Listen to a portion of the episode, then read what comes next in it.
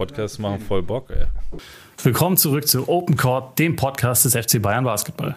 Mein Name ist Ole Freaks und bevor wir heute loslegen, wünsche ich euch allen erstmal ein frohes neues Jahr.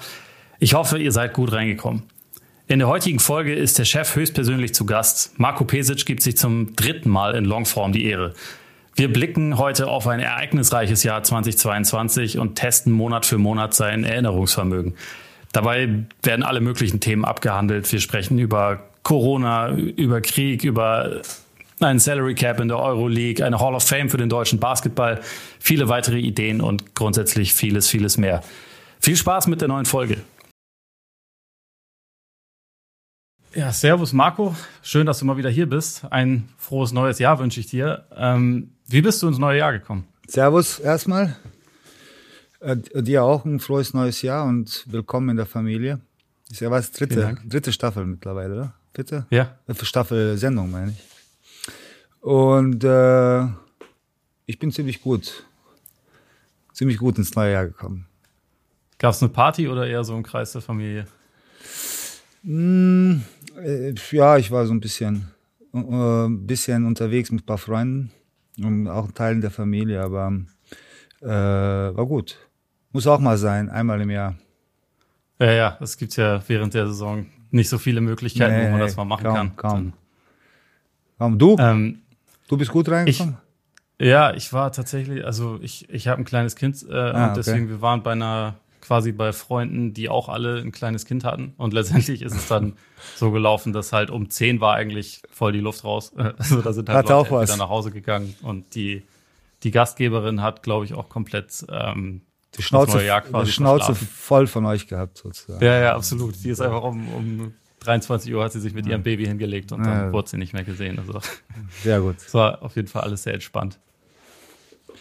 Ähm, wir haben heute was Besonderes vor. Und zwar wollen wir so ein bisschen Jahresrückblick machen. Der, der Abu hat mir erzählt, dass du quasi so eine Art äh, Tagebuch führst und außerdem sowieso ein Elefantengedächtnis hast und dir einfach alles merken kannst, was grundsätzlich passiert. Das wollen wir heute mal auf die Probe stellen. Bist du bereit dafür? Äh, ich bin bereit dafür, muss ein paar Korrekturen machen. Also ich führe kein Tagebuch, sondern äh, ich mache mir Notizen für, von wichtigen Sachen, die äh, an dem jeweiligen Ta äh, Tag passiert sind. Das ist keine Art Tagebuch, das ist eher äh, äh, Archivierung, sagen wir mal so. Tagebuch, er möchte gerne, dass ich ein Buch schreibe, aber das wird, das wird sicher nicht passieren. Deswegen denkt er, ich schreibe mal ein Tagebuch. Also du sammelst das Material quasi nur für dich selbst. Das ist äh, es ist, ich habe tatsächlich, in meinem Büro ist, ähm, habe ich einen Schrank und da ist äh, äh, jedes Jahr, also jetzt mittlerweile im zwölften Jahr, äh, sind da Ordner, wo ich meine Notizen führe. Und, ähm, und mittlerweile bin ich äh, auch ein bisschen digitaler unterwegs und dann schreibt man nicht so viel auf, äh, auf Papier. Aber Papier, wie sagt man das? Papier ist, ähm, ich weiß nicht, wie man das jetzt auf Deutsch sagt, aber Papier ist hartnäckig, man hält viel aus. Deshalb, ja. äh, deshalb mache ich das. Und das, äh, wie oft schaust du da rein?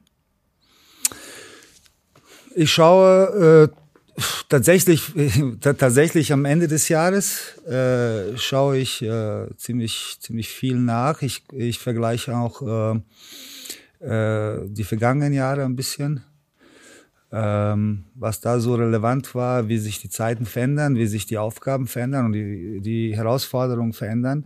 Es ist ein ganz gutes, ähm, es ist ein ganz gutes äh, Mittel für mich, ähm, ein bisschen sich äh, zu, zu zentrieren.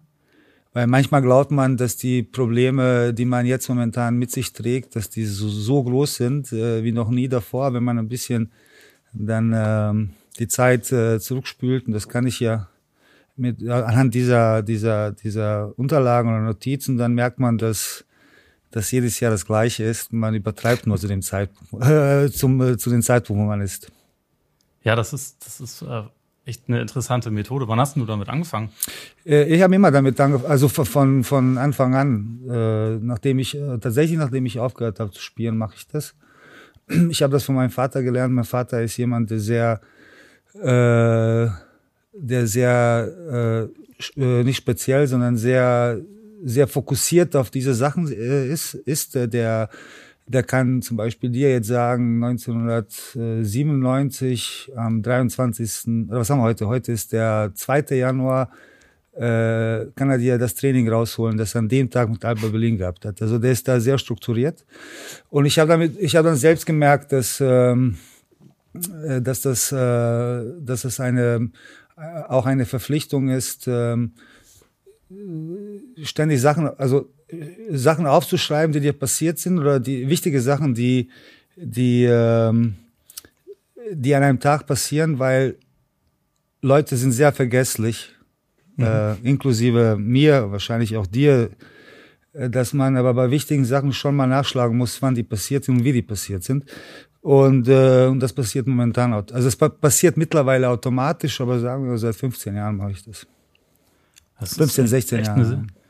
Also ich kann mir vorstellen, dass das echt eine gute Methode ist, um halt so auch während einer Saison mit allen Widrigkeiten irgendwie halt nicht so mhm. komplett die, die Nerven zu verlieren, weil man halt irgendwie immer wieder gucken kann. Ja. Sowas ähnliches hatten wir aber schon mal, das haben wir auch überstanden.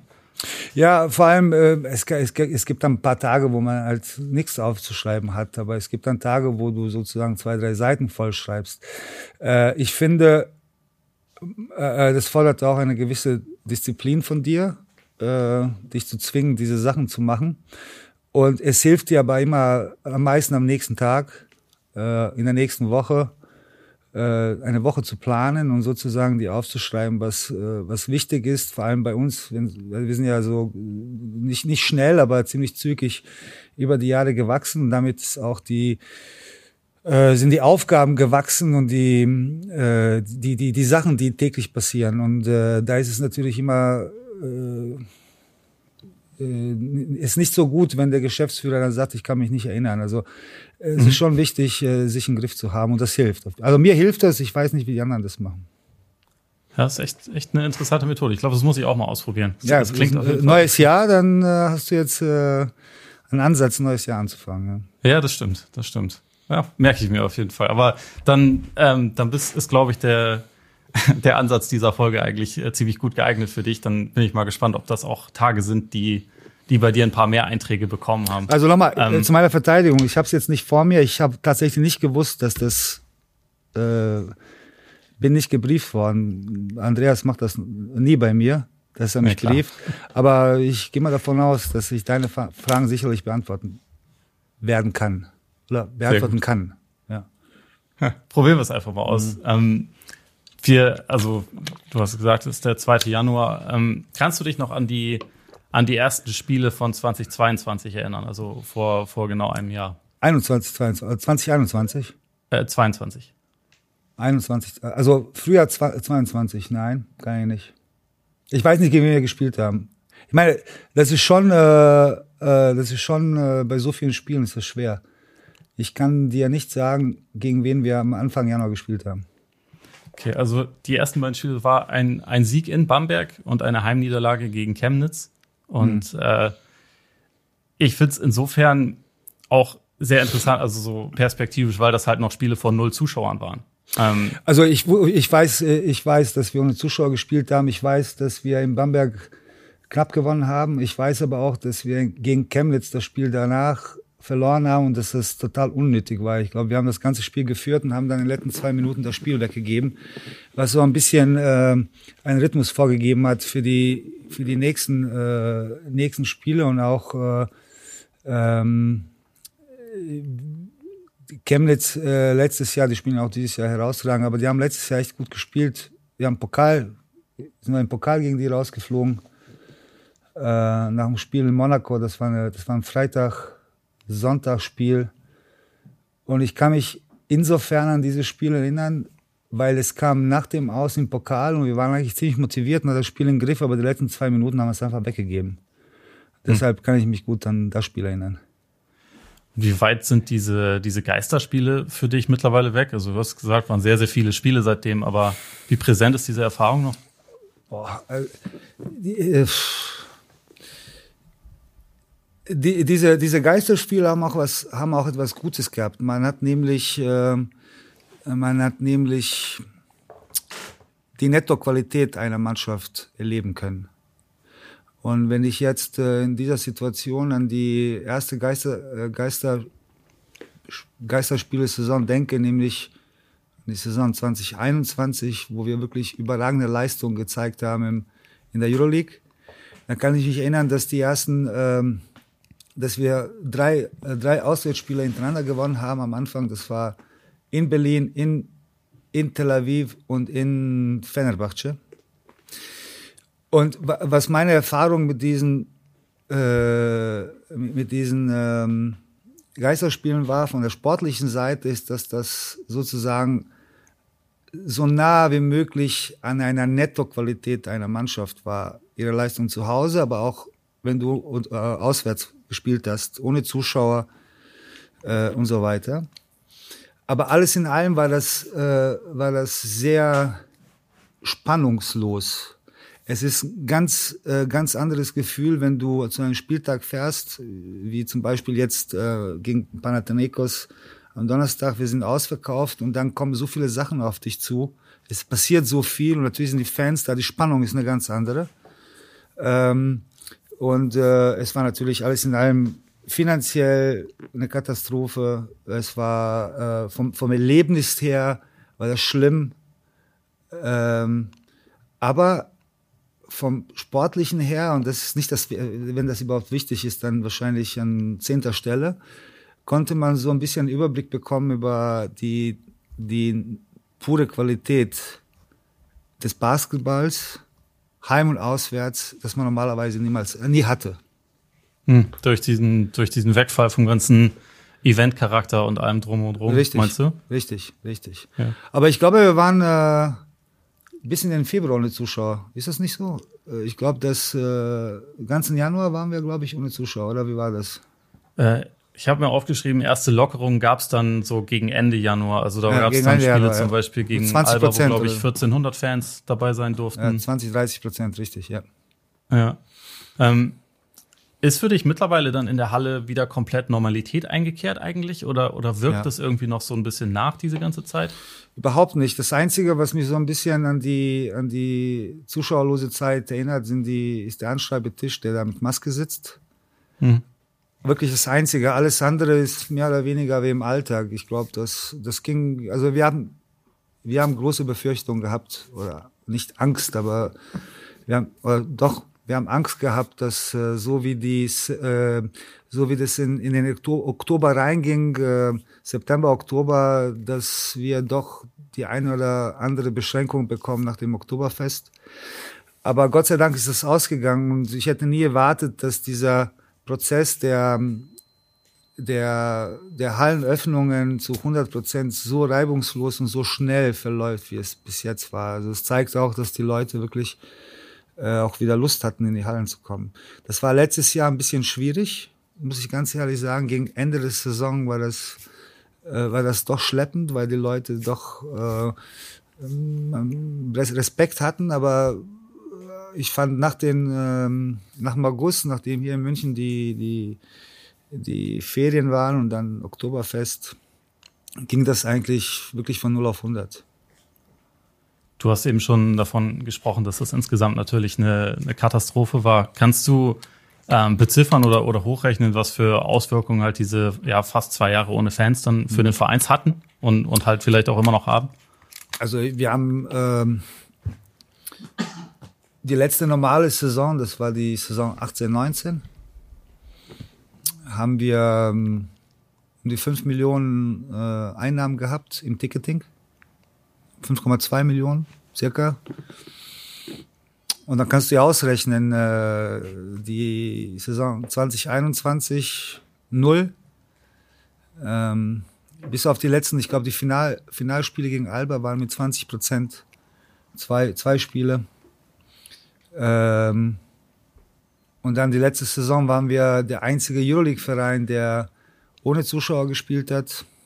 Äh, Alba hat, äh, ich glaube, die haben Beschränkungen gehabt, waren aber nicht äh, als deutsche Mannschaft jetzt, ich glaube, 20 Prozent oder 30 Prozent Beschränkungen gehabt. Und dann die drei Spiele gegen die russischen Mannschaften, die ganz ausgefallen sind. Ich glaube, es waren insgesamt elf Spiele ohne Zuschauer oder die uns sozusagen keine Ticketing-Einnahmen äh, garantiert haben. Also das war schon finanziell, war das ein, ähm, äh, war das ein Drahtseilakt. Also wenn man es nur von der, von der, von der Perspektive sieht. Klar, ähm, das, also das ist dann sicherlich auch ein Prozess, der noch eine Weile andauern wird, bis man da quasi wieder quasi normal sich, äh, also normal dasteht, oder? Na gut, also wir sind ja jetzt schon in dieser Saison, was man sagen kann, für, für die Monate Oktober, November, Dezember wirklich über den Plan, was es Zuschauerbesuche angeht und was es Ticketing-Einnahmen äh, eingeht, also deutlich über Plan, weil, wie gesagt, wir haben nie Leben erwartet, dass das so schnell geht. Ich glaube, wir haben äh, sechs ausverkaufte Spiele in der Euroleague gehabt, in der Bundesliga läuft das eigentlich auch ziemlich gut, so dass äh, wir wirklich glücklich sind. Ich hoffe, dass das dann, äh, je wichtiger die Spiele werden, auch äh, besser oder, oder, oder so ist, wie es momentan ist. Und das ist schon gut. Also es ging schneller, als ich gedacht habe, sagen wir mal so. Das ist hm. sehr positiv. Das war, also letztes Jahr ging es dann ja auch irgendwie nahezu nahtlos eigentlich so in die, in die nächste Krise über. Du hast mhm. schon gesagt, die, die Spiele gegen russische Teams wurden dann gestrichen. Also am, am 24. Februar hat damals Russland die Ukraine angegriffen und das war auch für, für den FC Bayern ein echt besonderer Tag, weil an, an dem Abend eigentlich ein Spiel gegen ZSKA Moskau anstand. Ähm, Kannst du mal beschreiben, wie dieser Tag so ablief, von dem Moment, wo du das, also als erstes diese Nachricht äh, gelesen hast? Also beschreiben, beschreiben kann ich es nicht. Das war einer, einer der schwierigsten Tage. Ähm, in, seit, seit, also wenn man nur über Tage spricht, war dieser Tag der schwierigste, sicherlich in Jahren zu, zu dem, wo man, äh, wo es dann kam, dass die, dass die Saison erstmal unterbrochen worden ist. Aber das war ein konfuser Tag, weil ich bin, Tag davor bin ich, ich war auf einer Geschäftsreise äh, außerhalb von Europa und da bin ich zurückgekommen und dann ähm, normalerweise mache ich mein Handy nicht aus über Nacht, aber da habe ich es ausgemacht, habe es um 8 Uhr angemacht, ein bisschen länger geschlafen und dann habe ich, weiß nicht, wie viele Leute mich angerufen. Ich wusste gar nicht, was los ist. Und dann, äh, dann ging Schlag auf Schlag, weil äh, CSK musste zum Training, ähm, Abschlusstraining, ich glaube um, um 12 oder um 11. Äh, ich hatte ein Mittagessen äh, geplant mit, mit dem Präsidenten und der Geschäftsführerin oder der Managerin von CSK. Und wir haben ein frühes Spiel gehabt, ich glaube 19 Uhr, äh, soweit ich mich erinnern kann, oder 18.30 Uhr, 19 Uhr. Und äh, es war also bis man begriffen hat, was passiert ist, bis man dann äh, begriffen hat, okay, was muss, was müssen wir jetzt machen zu dem Zeitpunkt, bis das Spiel abgesagt worden ist, das war, das war, das war schon eine, eine große Herausforderung, das alles zu meistern. Also nicht ich, sondern insgesamt der Verein und in der Kommunikation mit den Fans und auch Kommunikation mit der Euroleague und Kommunikation mit den Kollegen in Moskau, die ja zu dem Zeitpunkt unser Gast waren. Äh, das war schon, äh, das war schon ein spezieller Tag. Wie viele Meetings hast du da über den Tag gehabt? Weißt ja, durchgehend. Noch, ich kann mich erinnern, dass, dass ich dreimal das Handy aufladen musste. Ich weiß, dass wir sehr viele Meetings hatten, sehr viele Telefonkonferenzen, weil zu dem Zeitpunkt war Barcelona auf dem Weg nach St. Petersburg. Die haben ähm, am nächsten Tag gegen Zenit gespielt. Die sind dann aus dem Flugzeug raus. Äh, Kazan war in äh, in Vitoria zum Auswärtsspiel gegen Baskonia. Das heißt, es waren jetzt nicht nur wir, die betroffen waren zu dem Zeitpunkt, sondern äh, es waren drei Standorte. Und da galt es, die richtige Entscheidung zu treffen. Wir wussten zum Beispiel, dass, ähm, das weiß ich noch ganz genau, dass die UEFA ein Spiel in, äh, in Sevilla hatte, Zenit St. Petersburg gegen Sevilla, das dann tatsächlich stattgefunden hat an dem Abend noch. Äh, das heißt, es war, man musste viel, äh, viel vergleichen, viel mit Leuten sprechen, wie es in anderen Sportarten, weil äh, die erste Reaktion ist immer, was, was können wir, was können wir machen? Wir, wir sind Sportler, wir spielen das Spiel, aber so einfach war es dann.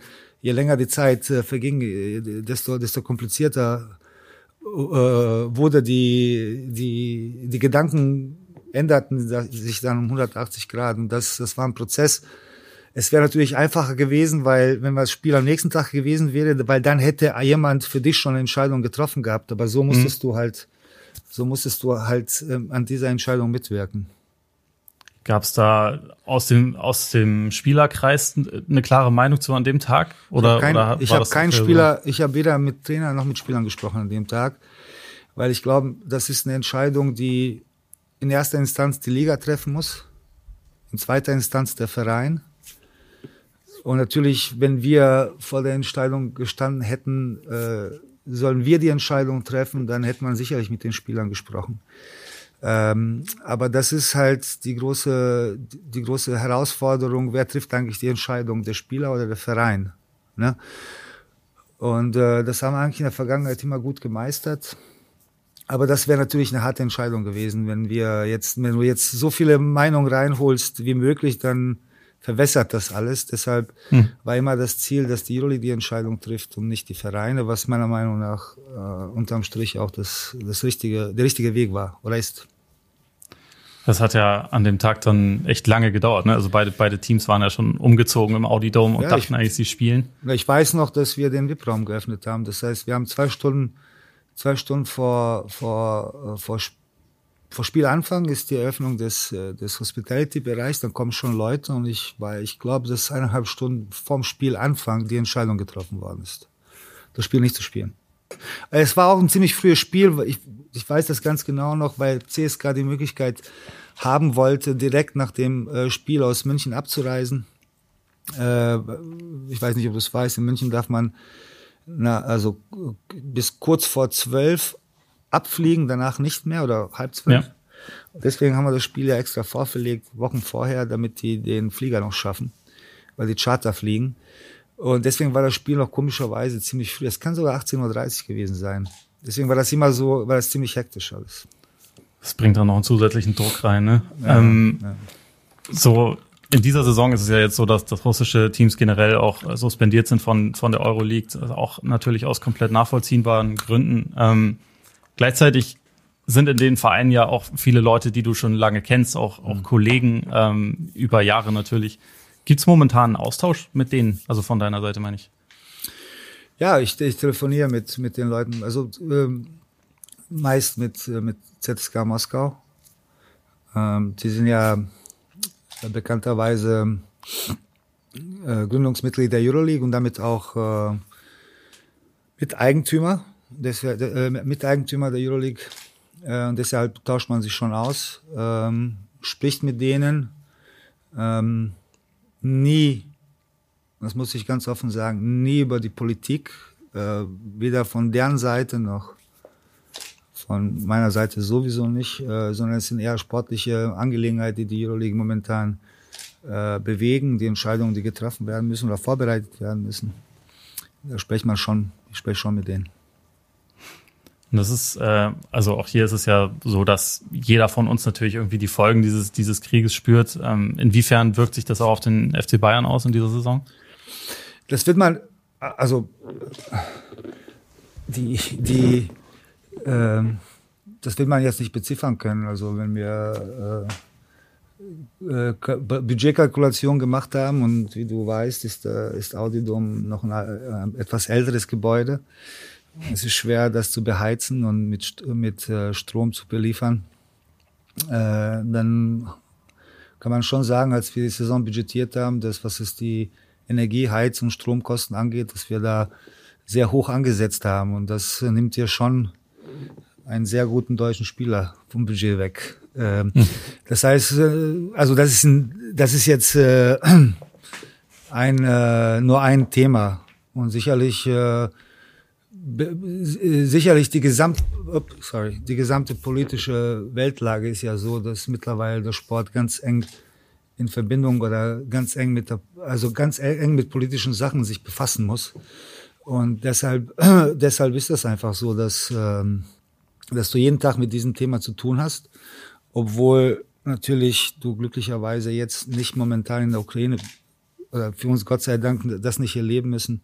Ich habe das vor 30 Jahren äh, aus dem Teil Europas mitbekommen, wo ich, wo ich herkomme.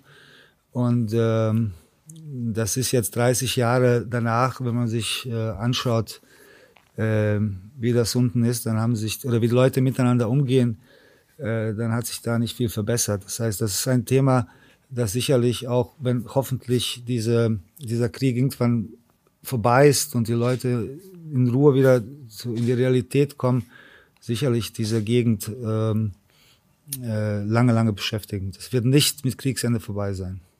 Ja.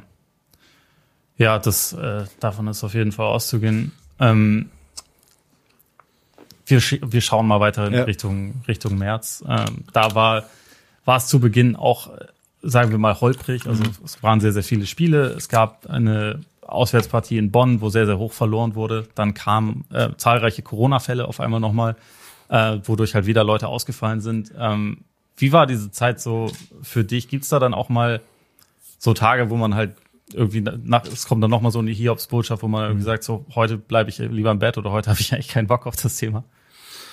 Im Nachhinein ja. Das Interessante an diesen Situationen ist, dass man mittendrin ist, dann denkt man nicht so viel drüber nach, sondern man, weißt du, weil mein, meine Aufgabe in dem Verein ist, Probleme zu lösen, nicht Probleme zu schaffen. Und man ist immer mit dem Mindset, okay, jetzt sind wieder zwei hochgepoppt und wir müssen gleich wieder testen und wahrscheinlich, der eine hat schon Symptome und wir wissen nicht.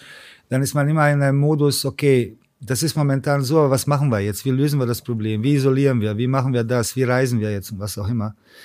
Wenn sich das alles gelegt hat, und das war bei mir im ähm, äh, Anfang Juli, dann ist das schon so, dass das äh, einen auch einen mitnimmt. Also es ist, äh, da braucht man schon ein bisschen, um sich zu erholen.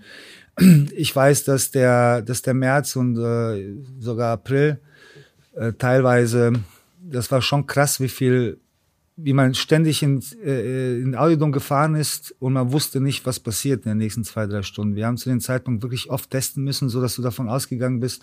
Wir haben, glaube ich, fast täglich getestet oder jeden zweiten Tag getestet, dass da ständig irgendwas hochpoppt.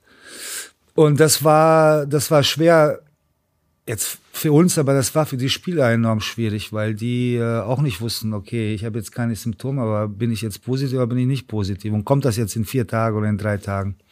Das war eine große Herausforderung tatsächlich. Ich kann mich erinnern, dass wir das Spiel, äh, ich kann mich erinnern, ich habe das Spiel gegen Bonn von zu Hause geschaut. Wir sind untergegangen, wir kamen von irgendwo und dann habe ich Hilliard gesehen und der, der hatten zwar ein ziemlich ordentliches Spiel gespielt, aber ich habe gesehen, irgendwas stimmt an dem nicht. Zwei Tage später war er mit dem Turm raus.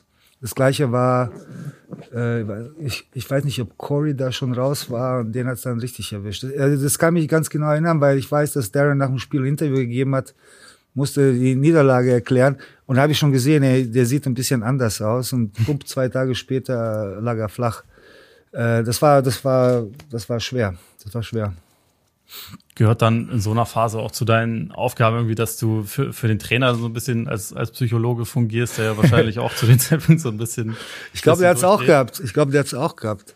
Naja, ich glaube, Andrea, äh, das wirklich das Gute an Andrea äh, ist, dass der da äh, sehr realistisch geblieben ist und ähm, wir waren ja alle, es war, es war schon im Januar, äh, Januar, Februar klar, dass es eine schwierige Saison bis zum Schluss sein wird das alles zu meistern, weil man in einen, äh, wie soll ich sagen, so, eine, so einen Rhythmus gekommen ist, dass ständig jede Woche irgendwas passiert. Und äh, der Andrea hat das ziemlich gut gemeistert. Der hat sich eigentlich gar nicht beschwert, sondern wir haben ständig, bei Esia und ich, äh, wir haben ständig geguckt, wie lösen wir jetzt? Äh, welchen, wir haben auch die totale Wahnsinn. Wir haben eine Problematik gehabt, dass auch die zweite Mannschaft, dass alle ausgefallen sind. Ich glaube, die haben auch drei, vier Spiele nicht spielen können. Das heißt, wir konnten keine Spieler hochholen. Und dann ist es, dann war es halt so, dann hat man einfach gespielt. Aber Andrea war wirklich in Ordnung. Er war mehr, er war, mehr, er, er, war mehr Hilfe als, äh, als nicht. Okay, ja, das, das ist gut in der Situation. Ja, ja. Das ist sicherlich auch frustrierend. Aber ja. ähm, im April gab es dafür dann, dann, ein richtiges Highlight auf jeden mhm. Fall. Also ähm, es wurden zum zweiten Mal nacheinander die, die Playoffs in der Euroleague erreicht. Unter anderem auch mit einem Sieg bei Roter Stern Belgrad, ich glaube, direkt am 1. April mit, mit 27 Punkten unter. Das war in, in, in München. Ach, okay, ja, richtig. Das war das erste, pass auf, das war das erste ausverkaufte Spiel. Das war der letzte Tag. Ich weiß auch, weil wir dann mit den, äh, am Tag des, äh, am Spieltag mit den Router-Fans, äh, mit den Fans von Roter Stern Termin hatten. Das war, äh, das Spiel war am 1. April und am 2. April ist die Max Maskenpflicht äh, entfallen in mhm. Innenräumen. Und, und wenn man hier bei uns im Audiodom war und weiß, wie die Fans von Roter Stern sind und die Fans von Fenerbahce, mit denen wir Gott sei Dank noch nie Probleme hatten bei uns im Audiodom, aber du weißt, dass es schwer ist, den Leuten zu erklären, dass sie die Maske auf, äh, aufhalten müssen. Deshalb weiß ich, dass das ein Heimspiel war, es war ausverkauft und wir haben tatsächlich am 1. April haben wir die Playoffs geschafft. Und das war war das auch so ein bisschen Moment der Versöhnung, wo, wo man dann auch mal irgendwie kurz so reflektieren kann? Oder, oder geht das während der Saison gar nicht so richtig? Leider nicht. Im Vergleich zum Spiel gegen Jalgiris ein Jahr davor, wo wir auch, ich glaube, mit einem Punkt oder zwei gewonnen haben, äh, im knappen Spiel, das war schon ein, ein Wahnsinnserlebnis gewesen. Aber ich kann mir, ich weiß nicht, was da noch war, aber an dem, äh, es war, es war nicht so ein Gefühl wie das Jahr davor gegen Kaunas. Ähm, es war natürlich, wir waren richtig froh, dass wir, dass wir die Playoffs erreicht haben. Äh, aber es war auch klar, du spielst dann gegen den Ersten. Wir sind Achter. Es war klar, dass wir Achter werden. Du spielst gegen den Ersten, dass die Chancen, da weiterzukommen, jetzt in dem Moment nicht so hoch waren. Es war, hat da alles so ein bisschen eine Rolle gespielt. Und natürlich waren wir glücklich, aber es war nicht so wie das Jahr davor. Ah, okay. Ähm, es, es war ja auch trotzdem irgendwie weiter eine komplizierte Situation. Ne? Also direkt an, an dem Tag nach dem Belgrad-Spiel gab es dann äh, ein Spiel in Oldenburg oder also wurde, wurde nach Oldenburg gereist, auch mit bei weitem nicht der ganzen Mannschaft, wo man dann mhm. auch irgendwie sehr hoch äh, verloren hat. Ich glaube mit 30 Unterschied. Ja. Ähm, das ist ja etwas, was man jetzt quasi so von Bayern jetzt im Fußball nie kennen würde, dass quasi ein, ein Spiel fast abgeschenkt werden muss, weil man halt einfach mhm. bei weitem nicht alle Leute irgendwie hinschicken kann. Mhm. Ähm, wie hast du das so erlebt in der Zeit? Es war nicht anders möglich. Also wir haben ja, äh, es war eine Doppel, Doppel, Doppelwoche. Wie war das? Weil wir sind von da nach Istanbul geflogen, glaube ich. Ne? Aus, äh, wir haben Belgrad gespielt am Donnerstag. Äh, nee, wie war das? Äh, wir haben Belgrad gespielt. Wir haben dann irgendwo äh, in Oldenburg gespielt und am nächsten Tag mussten wir in in Istanbul spielen, glaube ich. Ich kann mich nicht erinnern, weil wir mussten Spiele nachholen. Wir müssen Spiele nachholen, die wir in der Euroleague abgesagt haben wegen Covid-Fällen. Und ich glaube, es war Oldenburg, zweimal Istanbul, einmal Madrid. Deshalb war, war, es einfach nicht anders möglich. Und deshalb, äh, man hat dann gefragt, wer kann spielen, wer kann nicht spielen. Und die, die spielen konnten, haben halt gespielt und die nicht spielen konnten, haben nicht gespielt. Äh, man hat da keine große Auswahl, äh, wer da mitreißen, wer nicht, wenn ich so richtig im Kopf habe. Und da, da, man kann das Fußball, äh, Fußball hätte nie im Leben so einen äh, Spielplan gehabt. Äh, man kann das mit Fußball nicht vergleichen, aber es gibt, es, es ging tatsächlich nicht anders. Ich habe da ein paar Kollegen in, in der Öffentlichkeit gesehen, die sich beschwert haben. Das war schon sehr interessant, aber wir konnten einfach, wir konnten, es ging nicht einfach anders. Das war einfach so. Ja, irgendwann irgendwann ist halt auch einfach eine, eine Grenze erreicht, was die Belastung angeht. Die ne? Spieler, die spielen konnten, haben gespielt und die nicht spielen konnten, haben einfach nicht gespielt. Ähm, Nochmal so äh, zu den, zu den Euroleague Playoffs dann. Äh, einerseits wollte ich noch fragen, was, was bedeutet es so für den, für den Club vom Standing her, also jetzt auch so in, in internationaler Hinsicht, dass man zweimal in Folge halt die, die Playoffs dort erreicht hat in, in der Euroleague? Ja, sehr viel. Es bedeutet einem sehr viel, die Playoffs zu erreichen. Ich glaube, wir haben, wir waren jetzt auch in beiden, äh, in beiden Serien äh, auch nicht so chancenlos. Und man sieht einfach, was man halt sieht, ist, man muss irgendwie die Playoffs schaffen. Und wenn man in den Playoffs ist, das ist eine ganz andere Geschichte. Da hat man wirklich alle Chancen. Und natürlich ist es schwer, Barcelona in drei Spielen innerhalb innerhalb von zwei Wochen dreimal zu schlagen. Das, das schafft, das hat letztes Jahr nur Real Madrid geschafft. Aber das gibt ja, das gibt ja ein, ähm, ein Gefühl, dass alles, was vielleicht vor drei, vier Jahren fast unmöglich galt, einfach möglich ist, wenn man zum richtigen Zeitpunkt die richtige Form hat und es wirklich schafft. Die Herausforderung mit der Euroleague ist, ist es wirklich bei der Anzahl der Spiele, die man spielt, in drei Wettbewerben, die Playoffs zu schaffen. Das ist äh, vielleicht die größere Herausforderung, als das Final Four zu erreichen. Weil wenn man das erreicht hat, die Playoffs irgendwie nach 34 Spieltagen, dann ist die Chance immer da, das Final Four zu erreichen. Und ich glaube, das haben wir gemerkt und ich glaube, das wird uns in der Zukunft helfen. Führt das dann so ein bisschen dazu, dass man ein bisschen mehr versucht, sich während der Saison irgendwie so ein bisschen, also schon wäre jetzt das falsche Wort, man muss die ganzen Spiele ja machen, aber dass man sich so ein bisschen, bisschen Kräfte einteilt, um halt zu versuchen, zum richtigen Zeitpunkt muss dann, muss dann quasi die Bestform erreicht werden? Das ist im Best-Case-Szenario ist es so. Und das Problem ist, dass, dass du wie dieses, wie wir diese Saison es nicht schaffen, den ganzen äh, Kader äh, gesund äh, aufzustellen, äh, ist es schwer, dann äh, die, die Formkurve so, so zu kontrollieren, dass du zum richtigen Zeitpunkt da bist, weil du nicht genug Spieler hast und alle müssen spielen, dann werden, das sind einige, da sind einige überspielt, dann kommen einige aus, den, aus der Krankheit zurück und dann unterschätzt man natürlich, dass wenn ein Spieler eine Woche ausfällt, weil er krank ist, der kann ja nicht gleich performen, der braucht erstmal, bis er zurück ist, eine Woche mindestens. Und diese Disbalance ist halt, äh, mit dieser Disbalance ist sehr, sehr schwer, eine Form, eine Leistungskurve zu formen. Im Gegenteil zu, wenn du wirklich, wie wir vor zwei Jahren, wo wir wirklich fast gar nichts hatten, bis in die BBL-Playoffs, ja nix, wir haben keinen einzigen Covid-Fall gehabt, wir haben keine großen Verletzungen gehabt, dann war das schon möglich, sozusagen, das so ein bisschen zu planen und das ist uns ganz gut gelungen. Ähm, aber das ist halt so, das ist, äh, aber die Erfahrung dieser Playoffs in beiden Jahren war enorm oder ist enorm vor allem für die Zukunft des Vereins. Diese, diese Serie gegen Barcelona war ja auch ein krasses Auf und Ab da, ne? Also mit äh, erst eine Auswärtsniederlage, dann mhm. Auswärtssieg, Heimniederlage, Heimsieg und dann mhm. ähm, halt das entscheidende, entscheidende fünfte Spiel. Was ist dir davon noch so hängen geblieben, sonst so aus, aus emotionaler Hinsicht? Ja, ich hatte, ich hatte, ähm, ich hatte ein kleines Déjà-vu, Déjà-vu vor Spiel drei vom ersten Heimspiel, weil ich kann mich noch erinnern, in 2000 und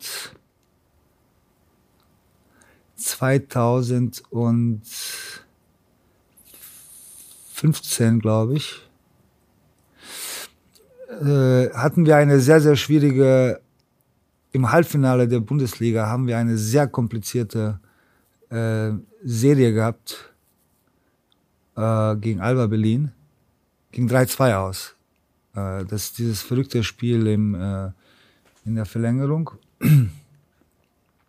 nee, Quatsch, sorry, Viertelfinale. Ich glaube, Viertelfinale 2013 haben wir 3-0 gegen, Al äh, gegen Alba verloren. Gewon äh, gewonnen, sorry, und hatten dann äh, Halbfinale gegen Bamberg. Und ich kann mich erinnern, dass wir das erste Spiel gewonnen haben in Bamberg. Und ähm, haben das Rückspiel gehabt in, äh, in, ähm, in München, Spiel 2. Und zwischen den beiden Spielen ist Bayern München Champions League-Sieger geworden in London. Das heißt, ich kam in die Halle. Damals war Bamberg amtierender deutscher Meister. Und es war so viel Euphorie in der Halle und so viel, äh, so viel Selbstsicherheit, dass man gedacht hat, man tritt nur auf und dann fällt Bamberg um dass wir eine katastrophale Leistung gezeigt haben und Bamberg einfach über uns drüber gefahren ist. Und das Gleiche war vor Spiel drei. Wir sind da reingegangen, die Stimmung in der Halle war, es war natürlich ausverkauft und die Leute dachten, okay, jetzt zwei Spiele haben wir Barcelona weg. Ähm, und äh, es war so, ich, die Leute, wir haben, wir haben äh, über Nacht die Underdog-Position äh, verlassen und haben gedacht, wir sind jetzt Favorit, Favorit gegen Barcelona, weil wir zwei Heimspiele hatten. Und da kam Barcelona, ich glaube, im ersten fünf Minuten haben die 25 Punkte gemacht. Und da war das Spiel vorbei nach fünf Minuten. Und das ist etwas, äh, was wir, äh, wenn wir nochmal in die Situation kommen sollten, sowas, äh, in so eine Situation wieder zu kommen, dass du in, innerhalb des, der Playoffs Heimvorteil hast, ist das etwas, was wir besser meistern müssen. Und zwar wir alle. Und das haben wir nicht gut gemacht. Dann waren wir wieder, haben wir uns zerstört und in Spiel 4 waren wir wieder der Underdog und da waren wir eigentlich, da waren die Chancen los, weil wir wirklich gut gespielt haben. Deshalb äh, ist mir das, äh, das ist mir hängen geblieben äh, als so eine Art Erfahrung und natürlich das ganze Erlebnis, die zwei Wochen, die fünf Spiele gegen Barca, äh, das war schon also da spielt man schon auf einer Wolke und äh, das war schon sehr gut, aber am Ende des Tages war das nicht nur physisch, äh, hat, hat das bei der Mannschaft nicht sehr viel, nicht nur sehr viel Kraft physisch, sondern auch mental sehr viel Kraft gekostet. Und da hatten wir Probleme bis zum Ende der Saison, uns davon zu erholen. Ja, es hat dann so ein bisschen der, der krönende Abschluss gefehlt. Also mhm. in den, in den BBL-Playoffs war ja die Serie gegen Bonn sehr schwierig, also auch mit äh, zwei Heimniederlagen.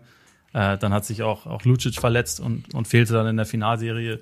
Und alle drei Niederlagen gegen Alba waren mit, mit zweistelliger Punktedifferenz. Ja. War das rückblickend so klar, also diese Serie, wie die Ergebnisse es andeuten? Also wir haben, wir haben richtig, richtig viel, ich will nicht sagen Angst, sondern richtig viel Respekt gehabt vor Chemnitz, weil wir kein Spiel gegen Chemnitz in der Saison gewonnen haben. Wir haben ich glaube, drei Spiele gegen die verloren. Im Pokal und Meisterschaft beide, glaube ich, haben wir verloren. Und wir haben, was wir geschafft haben, wir haben, äh, wir haben die 3-0 geschlagen. Das Spiel 3 in Chemnitz war, war, glaube ich, sogar Verlängerung. Aber wir haben es geschafft, was dann auch hieß, nicht nur, dass du 3-0 gewonnen hast, sondern du hast genug Zeit oder mehr Zeit, dich auf Bonn vorzubereiten.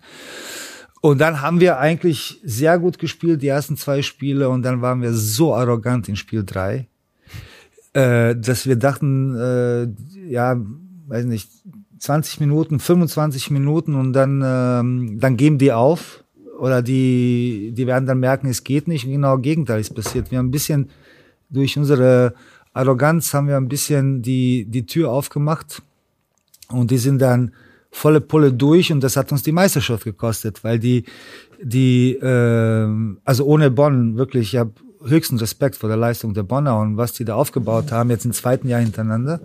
Aber wir haben in Spiel drei gegen Bonn die Meisterschaft verloren, weil alles, was danach passiert ist, war die Konsequenz dieser Arroganz. Ähm, Lucic hat sich in Spiel 4 verletzt, äh, an der Leiste, äh, hat dann Spiel 5 verletzt gespielt, weil er, weil er Spiel 5 war und dann hat er sich im Spiel 1 gegen Alba, dann war er ganz raus. Da haben wir tausend Probleme bekommen, dass wir dann äh, überspielt, dass einige Spieler überspielt waren, dass die müde waren, physisch und mental.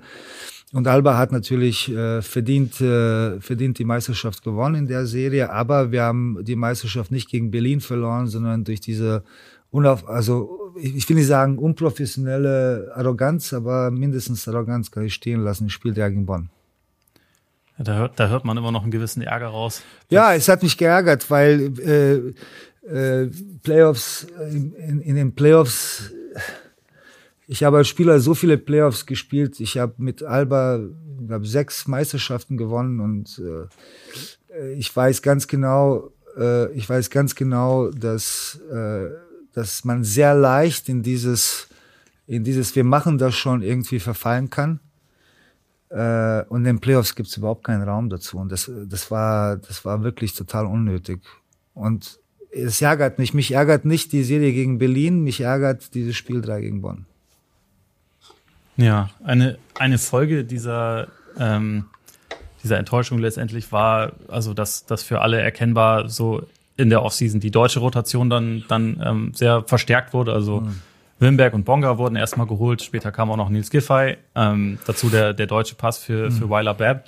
War dir dieser Weg oder diese Priorität schon, schon während dieser verlorenen Finalserie klar? Nein, nein, überhaupt nicht. Man, man, man darf das auch nicht überschätzen, weil ähm, die Marktsituation diktiert auch ein bisschen, welchen Spieler du holen kannst oder nicht holen kannst. Und äh, hätte sich Bonga im Spiel gegen Estland, ich glaube es war Estland, äh, kurz vor Juli in dieser sinnlosen WM-Qualifikation nicht verletzt, dann hätten wir wahrscheinlich äh, den nicht so verpflichten können, wie wir den verpflichten können. Ähm, dass Nick äh, den deutschen Pass bekommt, war jetzt auch nicht äh, sehr lange, es stand auch nicht sehr lange fest. Und äh, dass man Giffey dann bekommt, ähm, war nicht, äh, war jetzt auch nicht so geplant. Das heißt, wenn man, wenn man sich hier hinsetzt und sagt und dann sagt, ja, wir haben das alles geplant, Nein, sowas nicht. Wir haben Bonga sehr lange beobachtet und schon seit Februar haben wir Kontakte aufgenommen, einfach zu verstehen, also nicht mit ihm, sondern mit seinen europäischen Berater, um einfach zu, zu verstehen, äh, äh, was seine Ziele sind, weil er ständig durch die G-League getingelt ist und das ist für einen Spieler seiner Klasse und das, was er werden kann, natürlich nicht gut genug. Ja, aber dass wir ihn wirklich bekommen, haben wir auch ein bisschen Glück gehabt, das muss man sagen. Das heißt, es war nicht so geplant es war klar, dass Leon und Nihat uns nach langer Zeit verlassen, vor allem Nihat. Und das muss man halt auffangen, aber es war jetzt nicht äh, zu 100 Prozent klar, dass das dann diese Spieler sein werden. Das muss man schon wenn, ehrlich sagen. Wenn so die, die Offseason losgeht, habt ihr dann zu Beginn quasi ein, ein Board mit Spielern, die für euch in Frage kommen, wenn irgendwie Faktor X und Y irgendwie zusammenkommen? Oder, mhm. oder wie muss man sich das vorstellen? Ja, aber zuerst äh, der, der Jens Leutnecker, der ist ja seit jetzt im dritten Jahr bei uns und äh, leitet diese Analytikabteilung und äh, bei ESI sind ja sowieso ganze Saison unterwegs und wir schauen eher, nicht auf, zu, zuerst, was wir machen, wir schauen nicht auf Namen und auf Nationalität, sondern wir schauen eher auf die Position, was auf der Position nötig ist mit dem Bestand, Bestandskader, den man hat. Und dann, weil ich finde, das ist immer, es ist immer wichtig äh, zu verstehen, was für eine Position braucht man. Und dann schaut man, gibt's dieser, gibt's diese Position auf dem Markt? Wer ist dieser Spieler und wenn er noch deutsche Position, äh, wenn er noch ein deutscher, deutscher Spieler ist und dazu noch deutscher Nationalspieler, dann noch besser. Und so fängt eigentlich, äh, also wir wissen jetzt schon ungefähr für die nächste Saison, du weißt, welche, wie ist die Vertra Vertragssituation, welcher Spieler ist sicher bei dir, welcher nicht, welchen willst du jetzt nicht unbedingt verlängern. Und so bauen wir oder so versuchen wir so ein bisschen eine Struktur zu bauen, um dann zu, zu entscheiden, okay, diese Position soll das können und wer sind jetzt die Spieler? Und das ist dann die Aufgabe von Baesi. Was für, was für Daten werden da so genutzt, um herauszufinden, was für eine bestimmte Position oder was für ein, für ein Spielertyp ihr da äh, gebrauchen könnt? Am Anfang sind es äh, Unmengen an, an, an Informationen und äh, die werden dann gefiltert durch verschiedene, äh, durch verschiedene, wie soll ich sagen, Stages, durch verschiedene Levels, die man dann innerhalb einer Saison äh, nimmt. Äh, man kann einen Euroleague-Spieler nicht so bewerten wie einen Eurocup-Spieler oder einen Eurocup-Spieler nicht so be bewerten wie einen G-League-Spieler oder College-Spieler. Aber wir haben so jetzt eine Systematik gefunden, wo wir eigentlich ähm, einen ziemlich guten Überblick haben. Und eine Sache, die, die dann später kommt, die man nicht, äh, natürlich ich sowieso nicht, aber wir im Sport nicht unterschätzen können, ist die, äh, oder ja, nicht unterschätzen dürfen, ist die menschliche Komponente, die persönliche Komponente. Aber die kommt äh, immer ein bisschen später. Aber wir holen uns so viele Informationen wie möglich und filtern dann, welche, welche sind wirklich nötig oder nicht. Das und so kommen jetzt. dann letztendlich irgendwie ein paar Spieler oder auch ganz viele Spieler zustande und die filtert man und dann gibt es einen persönlichen Kontakt, um, Richtig. um rauszufinden? Immer. Also es gibt keinen Spieler, wir haben keinen Spieler geholt, ohne dass man ihn vorher, mit vorher gesprochen hat, klar. Und wie viele Personen sind da so insgesamt involviert dann? Äh, also ständig, jeden Tag sind das, äh, ist das Daniele, ist unser, unser äh, also Jens, jetzt nicht so viel Name, sondern Information. Also Jens Baesi, ähm, Emilio, unser, unser Player Development Coach. Äh, und dann sicherlich hier und da ein Assistenztrainer oder Andrea, wenn es die Zeit erlaubt. Aber die drei sind äh, eigentlich ständig äh, gucken, äh, gucken, analysieren und tun eigentlich. Ich weiß nicht, ob jeden Tag, aber sicherlich mehrere Mal unter der Woche. Und irgendwann ist dann alles finalisiert. Irgendwann sind die Deals gemacht und die, die, die Pressemitteilungen gehen im August irgendwann raus. So, mhm. diese Spieler werden geholt. Äh, dann habe ich gehört, du machst dann Urlaub einmal im Jahr im August. Mhm. Ähm, funktioniert das bei dir so? Also kannst du dann so richtig abschalten und einfach Sonne und Meer genießen oder mhm. äh, ist das Handy trotzdem noch jederzeit griffbereit und an? Nee, ich habe mein, also meistens fange ich mein, mein Urlaub am äh, Freitagabend, äh, nachmittags an, dann ist Freitag, Samstag, Sonntag mache ich meistens mein Handy aus, aber danach mache ich wieder an. Aber ich habe kein Problem damit. Äh, es ist nicht so, dass, äh, dass mich das stört. Also kein, ich habe kein Problem, wenn man mich im Urlaub anruft. Das ist äh, auch meine Familie, die ist froh, wenn ich, wenn ich nicht so viel Zeit mit denen verbringe, sondern telefoniere. Die kennen es nicht anders. Okay. ähm, wenn ich mich richtig entsinne, habe ich dich in Hamburg beim Supercup gesehen. Mhm. War, war der Urlaub da schon vorbei oder war das Teil des Urlaubs? Hm, wann war das? War das August? Ja, das war irgendwie, ich glaube, 20. August. Nee, da war ich, da war ich schon zurück. Ich bin immer die ersten zehn Tage im August zurück. Okay. Und ähm, genau, das, das war dann quasi so der, äh, der letzte große Test, bevor dann die EM losging im mhm. September. Da ist er direkt zu Beginn das Trikot von, von Dirk Nowitzki hochgezogen worden. Ähm, ich meine, du hast mit ihm gespielt, du hast ihn oft erlebt, mhm. auch natürlich an dem Abend in Köln. Ähm, kannst du mal eine, eine Schwärmerei loslassen und ähm, beziehungsweise es war jetzt für deutsche äh, Nationalspieler ein ganz neues Ding, so dieses Jersey Retirement. Wie fandest du das insgesamt und ist er so der perfekte Spieler dafür? Es, äh, ja, natürlich. Äh, ich, ich, also ich finde insgesamt, also es gibt nichts, was der Dirk bekommen hat, was er nicht verdient. Okay, also ihm ist eh nichts geschenkt worden und alles, was der jetzt für, das habe ich gesehen neulich, letzte Woche hat er, eine, hat dann so ein Denkmal, eine Statue. Ja. äh, bekommen. Das Einzige, was ich, äh, was ich nicht gut finde, dass solche Sachen zu Lebenszeiten äh, verteilt werden. Aber okay. Ähm, ich finde, also ab, abgeschlossen, Dirk, Dirk, äh, das, was er bekommen hat, nochmal so viel verdient er. Also das ist überhaupt keine Frage. Was mich aber ein bisschen an dieser Geschichte stört, ist, dass es so viele, so viele Spieler in der Geschichte des deutschen Basketballs gab, die für die deutsche Nationalmannschaft Ähnliches geleistet haben, aber nicht gewürdigt worden sind.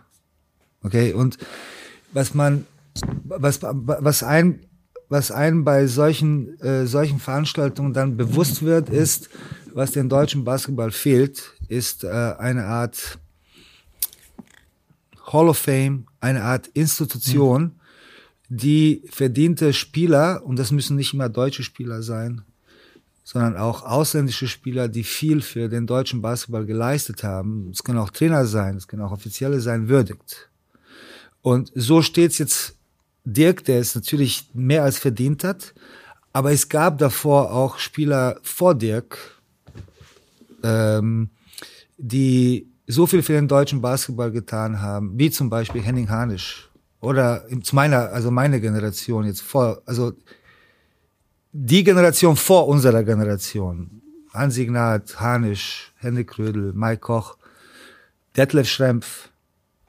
Es gibt also Dirk ist, äh, das ist jetzt keine Kritik an Dirk, Gott bewahre, aber Dirk ist nicht der einzige Spieler, der viel für den deutschen Basketball getan hat. Das will ich sagen. Und ich finde, neben Dirks Trikot müsste auch das Trikot von Hanisch stehen. Es müsste auch das Trikot von Strempf stehen. Und ich glaube, es ist an der Zeit, dass die Leute oder dass wir alle anfangen, uns mal darum zu kümmern, dass die, äh, dass die, dass die Tradition nicht einfach so zur Seite gekehrt wird und dass keiner, wenn du jetzt, äh, wo lebst du? Hamburg. So, wenn du jetzt in Hamburg zur, äh, zu Marvins äh, äh, Hamburg Towers gehst und du gehst da zu einer Uhr 14, okay? Und fragst diese Uhr 14, weißt du eigentlich, wer Detlef Stempf ist? Was meinst du, wie viele Leute dir sagen, ja, Detlef Stempf kennen wir? Nicht viele. Oder Henning Hanisch. Noch weniger. Noch weniger, ne? Und, ähm, oder Uwe Blab. Ne?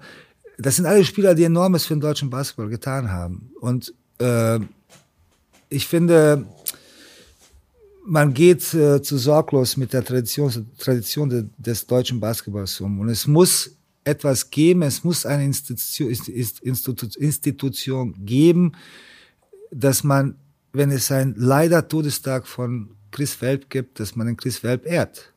Ne? Also äh, so und äh, wie komme ich jetzt auf dieses Thema, weiß ich gar nicht. Also in Köln, das war super, das war das war äh, alles, äh, alles super gemacht worden. Die richtigen Leute haben dort äh, Reden über ihn gehalten, über den Dirk. Und der Dirk hat immer, äh, hat's, hat's so angenommen, wie er immer solche Sachen annimmt. Äh, er weiß auch, dass der mehr ist als dieses Trikot, das da oben hängt. Und das war gut. Ich fand super. Wir haben zusammen Mittag gegessen. Das war auch toll. Ich habe viele Leute aus der, aus der Indianapolis-Generation äh, gesehen. Wir haben uns lange, viele lange nicht gesehen. Es war alles super organisiert. Nichtsdestotrotz glaube ich, dass äh, neben Dirks Trikot noch der eine oder andere Name hängen sollte. Finde ich, finde ich echt interessant, dass du das sagst, weil also mir, mir ging das während der EM so, dass ich dachte, es, es kommt jetzt auch noch mal irgendwas zum Thema Ademola Okulaja, der ja auch verstorben ist natürlich. Sorry, ne? die habe ich vergessen, ja, auch, ja. Und ist interessant. Also würdest du sagen, der, der beste Weg wäre quasi eine, eine eigene Hall of Fame zu gründen oder mehr dieser, dieser Jersey Retirements? Hast du eine Meinung dazu? Ich, also, ähm, das ist kein, keine deutsche, äh, es, gibt im, äh, im Fußball gibt es eine Hall of Fame, oder? Ich habe neulich. Äh, Seit ein paar Jahren gibt's glaube ich, eine. Gibt's ja. das, ne? Also es ist keine. Ja, sagen wir so, es ist jetzt banal gesagt, es ist keine deutsche Sache, äh, dass man, dass man das hat. Das ist aber, äh, das ist aber kein Grund, es nicht zu machen. Äh, ich glaube, äh, beim Fußball brauchst du ja keine große Gedanken über Tradition äh, zu machen, weil die die äh, mediale Aufmerksamkeit und äh, die Position, die der, der Fußball im deutschen Sport oder, äh, Sport oder in deutschen Gesellschaft, mittlerweile in der deutschen Politik einnimmt, ist, äh, ist automatisch beschäftigt, beschäftigt man sich mit dem Fußball. Basketball ist es, äh, Basketball ist es nicht so. Die Leute beschäftigen sich nicht mit Basketball und ich glaube, dass oder nicht nicht so wie ich denke zum Beispiel, dass man sich mit Basketball beschäftigen soll. Und wenn man die Leute aber dazu bringen will, sich mit Basketball beschäftigen, müssen die die Tradition, die Geschichte kennen. Und die ist groß. Also jeder, der sagt, der deutsche Basketball hat keine große, keine große Tradition, dann ist das einfach falsch. Und ich finde, es muss irgendwas geben, dass, dass, dass man Leu die Leute und vor allem die jungen Leute, die im Basketball anfangen, die deutsche Basketballtradition lehrt. Und das ist meiner Meinung, muss es ein Objekt sein. Es muss ja irgendwie irgendeine Organisation sein. Es muss ein, es muss eine Struktur sein, wo man immer nachschauen kann. Und die gibt es momentan nicht. Gibt es einfach nicht. Also ich sehe, ich sehe das nicht. Ähm, also ich sehe nicht wo. Es gibt ein deutsches Museum, deutsches Sportmuseum in Köln, glaube ich. Aber es gibt kein, es gibt, es gibt kein, es gibt kein, keine Plattform, wo du jetzt gehst und wo du, wo dir die deutsche Basketballgeschichte und die Tradition erklärt wird und wer eigentlich was gemacht hat, zu welchem Zeitpunkt, was ist passiert. Also ich war, als, als ich nach Deutschland kam, Ende der 80er bin ich, äh, wie, ja, mein Vater gebettelt, der soll mich nach Köln zu Saturn, Saturn Köln mitnehmen. Die Leistung, die damals Saturn Köln in der damaligen Euroleague äh, verbracht hat, gegen äh, Philips Mailand, die damals Europameister waren in der in Köln. Die haben die, weiß nicht, mit 20 Punkten geschlagen. Ich kann dir jetzt die erste fünf von Köln aufsagen. ja? Also von damals, ähm, äh, das war, das war, äh, das war, das war Wahnsinn.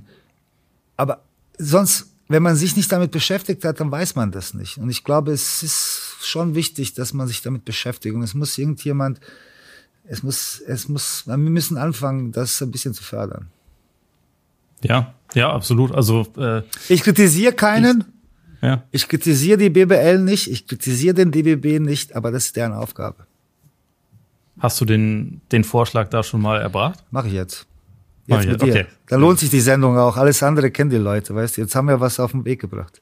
Ja, ich meine, das ist, äh, es ist ja wirklich auch ein, ein relevantes Thema und eine gute Idee. Von daher Nehm, nehmen wir die, ja. äh, nehmen wir das auf jeden Fall so mit, finde ich gut. Ähm, es passt eigentlich auch eh dazu, weil ähm, du hast dir nach der EM, die ja sehr, sehr erfolgreich verlief natürlich, gewünscht, dass die BBL diesen Erfolg halt mit einem mit einem Plan auch nutzt. Geschieht das deiner Meinung nach bisher? Du, ich bin so in meinem Trott mit, mit Bayern München, dass ich gar nicht sehe, was die BBL macht. Verstehe. verstehe. Ja. Ähm, dann, ja, dann lass, dann lass uns über. über was, was, was, soll ich dir sagen? Ich, äh, unser, unser äh, Alltag ist so, äh, so schnell, dass ich keine Zeit habe zu sehen, was die BBL macht. Verstehe. Ähm, dann, ja, komm, kommen wir zum, zum Alltag. Also, äh, viele alte Probleme haben sich natürlich irgendwie mhm. zu Beginn auch so ein bisschen gemeldet. Es gab Erkrankungen, es gab Verletzungen. Die Euroleague war für, für viele neue Spieler halt auch was ganz Neues. Ähm, es wurde eh schon an anderer Stelle über den, den ähm, 0-5-Start in der Euroleague ja gesprochen. Deswegen vielleicht mal eher so gefragt, äh, Teams wie Fenerbahce zum Beispiel kommen, holen dann Neuzugänge wie Kalatis oder, oder Wilbekin. Roter Stern Belgrad hat jetzt noch Leute wie Vildosa oder Campazzo geholt, nachdem deren Start ja auch nicht so gut war. Irgendwie geht das alles trotz, trotz Corona und Krieg. Ähm, was löst das bei dir so aus, der mit seiner Mannschaft ja damit konkurrieren muss? wenn du solche Verpflichtungen dann siehst, also gerade solche Nachverpflichtungen? Ja, das ist eine gute, gefährliche, äh, also das ist eine gute Frage. Das ist eine berechtigte Frage. Ähm, weißt du, mich hat immer gestört, am Anfang meiner Zeit in München, mich hat immer gestört, warum Alba Berlin wenn sie in einem Wettkampf mit Bayern, München, äh, Bayern München ist, immer über Geld spricht. Das tun sie immer noch heute. Ich habe das nicht verstanden. Und äh, weil ich war immer der Meinung, ey, ich respektiere das, was der andere macht und wie er wirtschaftet und was er tut. Warum soll mich das stören? Ich muss gucken, dass ich das Maximum oder dass wir das Maximum uns, aus uns rausholen. Und so denke ich auch über diese Situation, die momentan auf dem Markt ist. Wie sich Roter Stern finanziert, welchen Businessplan sie haben und wie die das alles machen, das ist etwas, was ich, was mich nicht interessiert. Äh, oder wenn Fenner jetzt irgendjemand holt oder keine Ahnung, ähm, meistens holen ja Mannschaften Spieler oder wechseln viel, wenn es bei denen nicht läuft. Ne? Deswegen kann, will ich das nicht kommentieren, weil das ist nicht mein Problem. Auf der Ebene habe ich dann mehr oder weniger alles gesagt. Was mir aber Sorgen macht, ist, dass, ähm, dass ich mir nicht vorstellen kann, dass Roter Stern das Geld, ich weiß nicht, wie viel das ist, das Geld, das die für Vildosa und ähm, Campazzo ausgeben, dass sie das wirklich in dem Moment so erwirtschaftet haben, dass sie, dass das vom, vom freien Markt kommt. Oder dass es vom, äh, dass es auf dem Markt verdient ist. Und warum sage ich dir das? Ich glaube, die Euroleague hat eine ganz große Herausforderung vor sich, vor sich genauso wie das ganze europäische Basketball-Ecosystem, äh, nachhaltig ein Businessmodell aufzubauen, das wirklich funktioniert und nicht nur für eine Saison. Und das ist das, was mich daran, daran stört, dass eine Mannschaft, die momentan unter einer Blockade ist, Spieler zu verpflichten, Spieler verpflichtet. Okay? Es kann jetzt auch, hätte auch ein anderer Verein sein können. Momentan ist es der Verein.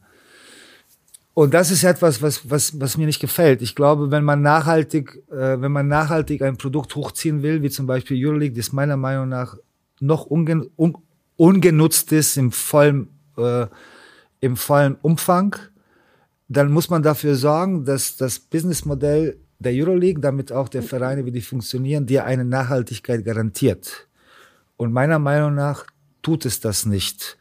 Ich kann kein Verein, ich kann kein Verein, ich kann Bayern München, die Art und Weise, wie Bayern München Basketball aufgestellt sich, wie er sich finanziert und das Businessmodell, das es aufgebaut ist, kann ich nicht mit Real Madrid Basketball vergleichen.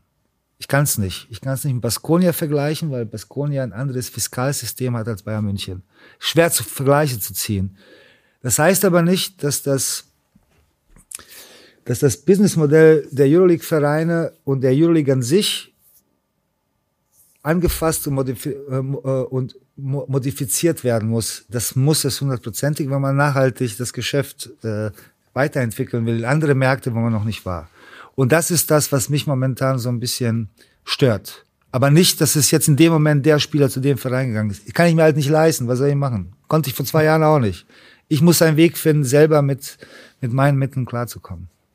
Ja, klar, weil, ähm, also im Prinzip so ein bisschen das, was du skizzierst, klingt für mich so ein bisschen entfernt nach, nach Financial Fairplay, so ein bisschen, also so äh, angelehnt an, an Fußball. Siehst du Chancen dafür, dass sowas auch in, in der Euroleague oder allgemein im europäischen Basketball etabliert werden könnte?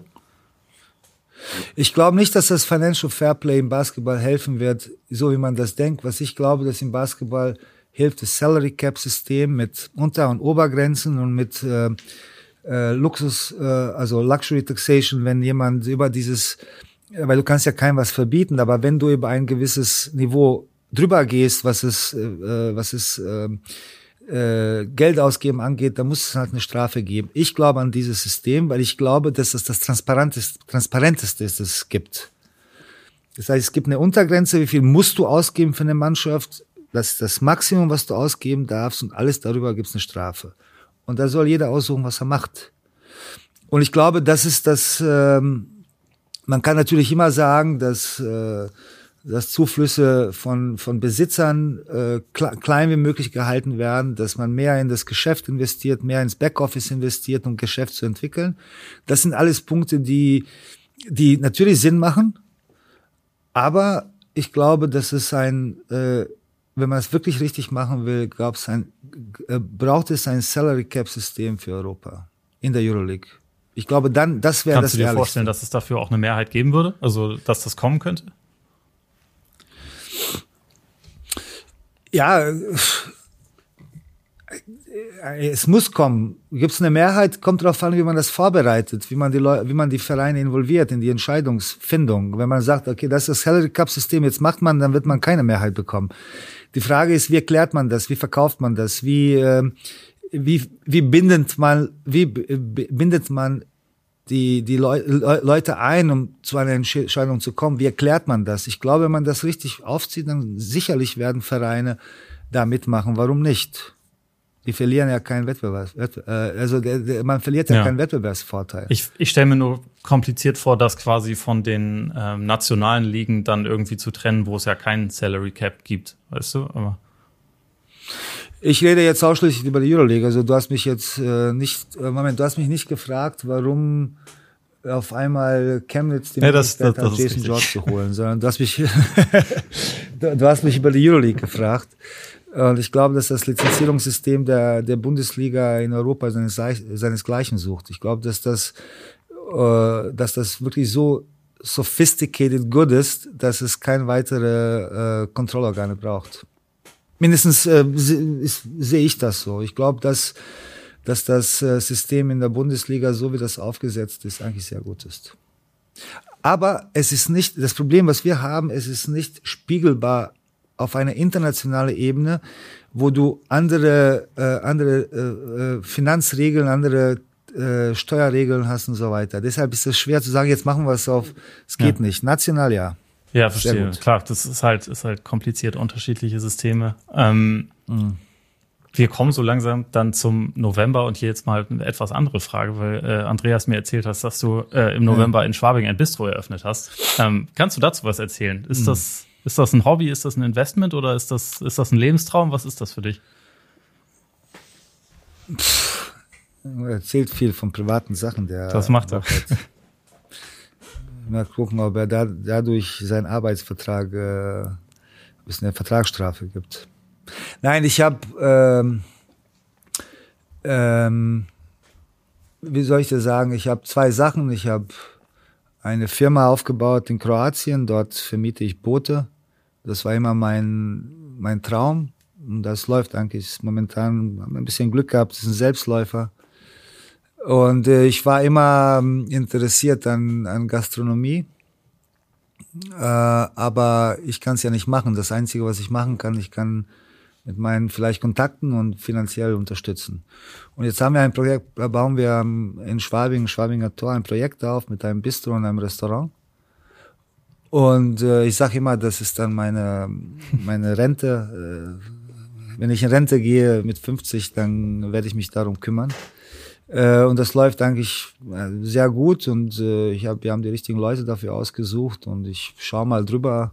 Meistens gehe ich dort und esse in Ruhe, aber es ist, es ist halt ein Investment für mich, äh, um zu schauen, wie das Ich finde das spannend, weil, also, du kennst ja diesen, diesen Begriff vom Basketball-Lifer, also so von, von Leuten, die halt einfach immer irgendwie Basketball konsumieren, tun, also irgendwann sich damit beschäftigen und also dein Vater ist für mich so jemand, den ich da sofort mhm. irgendwie im Blick habe ja. Äh, oder der mir sofort in den Sinn kommt.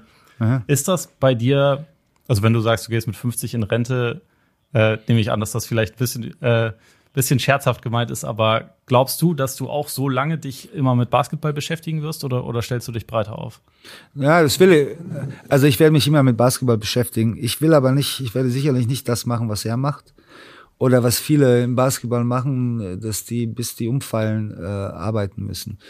Basketball für mich ist immer, äh, ich habe zu viel Respekt vom Basketball, dass ich das nur so lange machen kann und will, solange mir das Spaß macht. Und wenn es mir dann nicht mehr Spaß macht, dann mache ich das nicht mehr, weil davor habe ich zu viel, äh, Basketball hat mir zu viel gegeben, dass ich es einfach mache, um Geld zu verdienen. Das interessiert mich nicht. Das, was ich aber mache privat, ist eher ein Ausgleich für mich. Also ich äh, weiß nicht, Leute gehen ins Kino oder keine Ahnung, gehen wandern äh, oder gehen in Urlaub, zum Beispiel mitten in der Saison. Es gibt viele meiner Kollegen, die jetzt äh, Skifahren sind, mhm. Urlaub. Das mache ich nicht. Aber diese ganzen Sachen, die ich für mich privat mache, sind so ein bisschen Ausgleich für mich. Ich finde mich da, ich kann für zwei Stunden abschalten vom Basketball und ich kümmere mich halt darum. Und das macht mir sehr viel Spaß, deswegen mache ich das. Äh, aber ich werde sicherlich nicht äh, bis bis ist mir sagen, ich meine, ich meine das nicht scherzhaft. Ich werde das nicht mein ganzes Leben machen. Das ist ganz klar, weil ich finde, das kannst nur du kannst es nur machen, wenn du 100 Prozent 100 Prozent die Kraft hast, auch 100 Prozent zu geben. Und sobald du bei 95 Prozent bist, dann ich habe so Basketball auf, aufgehört zu spielen und so wird es auch in diesem Job sein. Man kann das nicht halt ewig machen.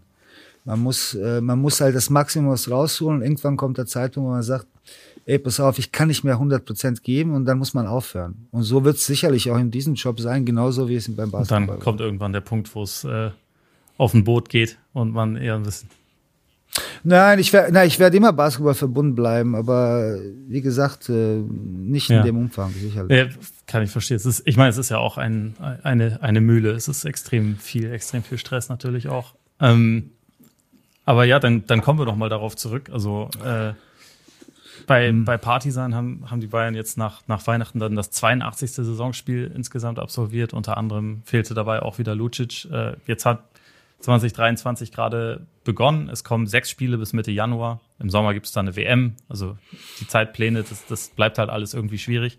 Du hast jetzt gerade vor kurzem davon gesprochen, dass das System im Basketball faul ist. Ähm, kannst du dir vorstellen, dass 2023 eine Veränderung möglich ist? Es muss sich was verändern. Äh, ob sie möglich, ob, ob sie möglich ist, hängt an den Beteiligten. Ich finde, dass man, man, man, man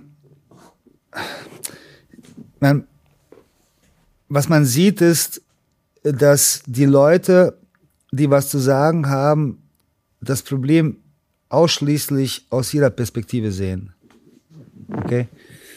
Und das ist dann immer ein großes Problem. Warum? Weil man das Endergebnis dessen, was man eigentlich haben will, total außer, Sicht, außer, außer Sicht verliert.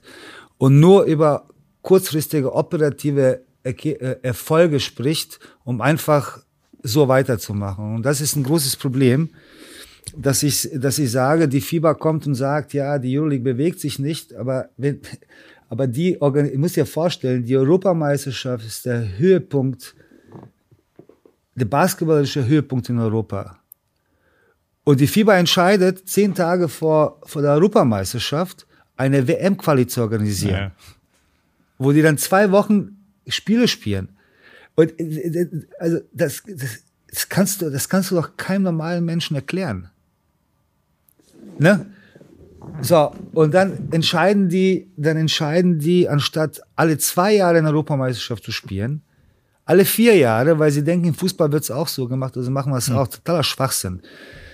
Aber meckern dann über die Euroleague, warum die das? Und Euroleague meckert dann über das und die BBL meckert über die und alle meckern eigentlich durcheinander und keiner schaut, dass das ganze Ökosystem, Basketball-Ökosystem eigentlich kaputt ist, faul ist und dass, dass man eigentlich nur von, von Saison zu Saison oder manchmal nur von, von, von Hälfte zu Saison zu Hälfte Saison überlebt. Und das alles auf die Kosten der, nicht nur der Spieler, sondern der Leute, die sich wirklich ihre Hintern aufreißen, dass die Vereine am Leben gehalten werden oder funktionieren. Das gilt für, für München, das gilt aber auch für Braunschweig oder für äh, Varese oder Patras oder wer auch immer. Und alle treffen irgendwelche Entscheidungen und tun und machen. Und keiner schaut, dass dann am Ende des Tages die Spieler kaputt sind, können, äh, die spielen dann das, dann spielen sie jenes. Mittlerweile wissen die gar nicht, sind die jetzt in der Euroleague, Bundesliga oder spielen die Eurocup oder ist es jetzt WM oder EM-Quali? Also es ist äh, und das ist das meine ich mit mit mit faul, es ist faul, es ist kaputt und das muss möglichst schnell muss da eine Lösung gefunden werden, weil dann die Leute sich dann nicht mehr für Basketball interessieren werden. Schauen alle ja, NBA ich mein, dann. Also ich, ich verstehe voll das Problem und ich mein, wir haben ja jetzt auch über die die letzten Jahre irgendwie immer mal wieder dieses Thema äh, gehabt und immer wenn ich mit mit jemandem spreche, der irgendwie in diesem System ist und spielt oder so, sind ja alle verwirrt und alle genervt und so, aber mhm. Hast du irgendeinen Optimismus vielleicht, dass das in, äh, in naher Zukunft angegangen wird? Ja, ich glaube schon, dass man da schon, also ich, ich finde schon, dass es, dass es, äh, dass etwas angestoßen ist. Ich finde, dass, äh, weißt du, die, die, die Herausforderung wird sein, etwas zu machen, aber nicht zu schnell zu machen. Das heißt, alle, erwarten, alle erwarten, es, da, da passiert, da muss was schnell passieren, aber wenn man Sachen schnell macht, macht man die größten Fehler.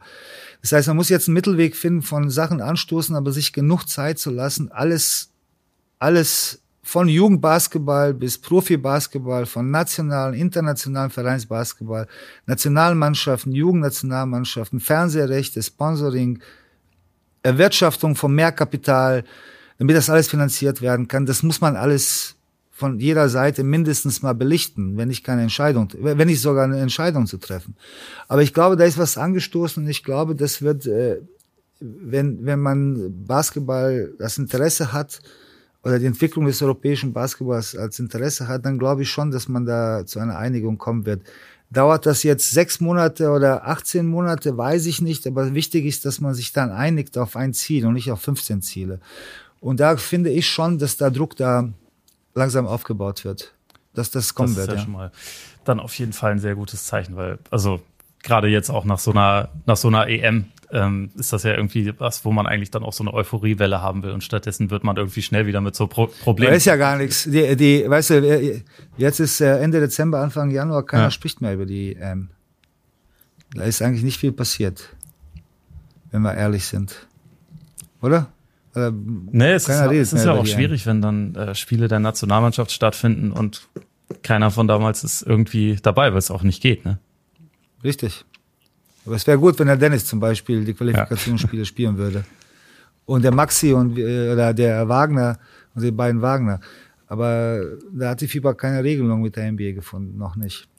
Und das sind so Sachen, über die man, äh, über die man sprechen muss. Ja. Da muss man eine Lösung finden. Absolut. Aber dann kommen wir jetzt langsam mal zum Ende mit der wichtigsten Frage natürlich. Hast du Vorsätze mit ins neue Jahr genommen? Hm. Ich will tatsächlich deutlich disziplinierter werden. Was deine Notizen angeht, oder? Ja, insgesamt disziplinierter werden. Ich bin schon meiner Meinung nach gut diszipliniert, aber es geht noch besser. Gibt's Gibt es da bestimmte Bereiche, äh, auf, auf die du Ja, insgesamt. Insgesamt bin ich, bin ich, äh, das habe ich mir als Aufgabe gestellt, äh, disziplinierter zu sein. In allem, in allem, was ich tue. Das ist ein guter Vorsatz. Ja, ja. Mal sehen, ob ich schaffe, aber ich bin, habe mir einen guten Plan gemacht. Sehr gut. Ja. Dann, dann, da drücke ich dir dabei die Daumen. Danke dir. Äh, vielen Dank nochmal für deine Zeit. Gerne, gerne. Ich hoffe, es hat, äh, war nicht langweilig. Überhaupt nicht. Gut, weil der André Vogt fand immer unsere, äh, ich habe zwei Sendungen mit ihm, fand er immer langweilig. Er hat immer geschimpft, oder was? Ja, ja. ja das macht er. Ja, Scherz beiseite. Schöne Grüße an dieser Stelle an ihn. Moin, Dre. Ja. Alles klar. Okay, alles klar. Mach's gut, ne? Alles Gute bis und an die Familie. Bis zum nächsten Mal. Bis zum nächsten Mal. Alles ciao. klar. Ciao, ciao, ciao. So, Freunde, das war's für heute. Vielen Dank fürs Zuhören. Wenn es euch gefallen hat, hinterlasst uns gerne ein Abo oder eine Rezension und genießt euren restlichen Tag. Bis bald.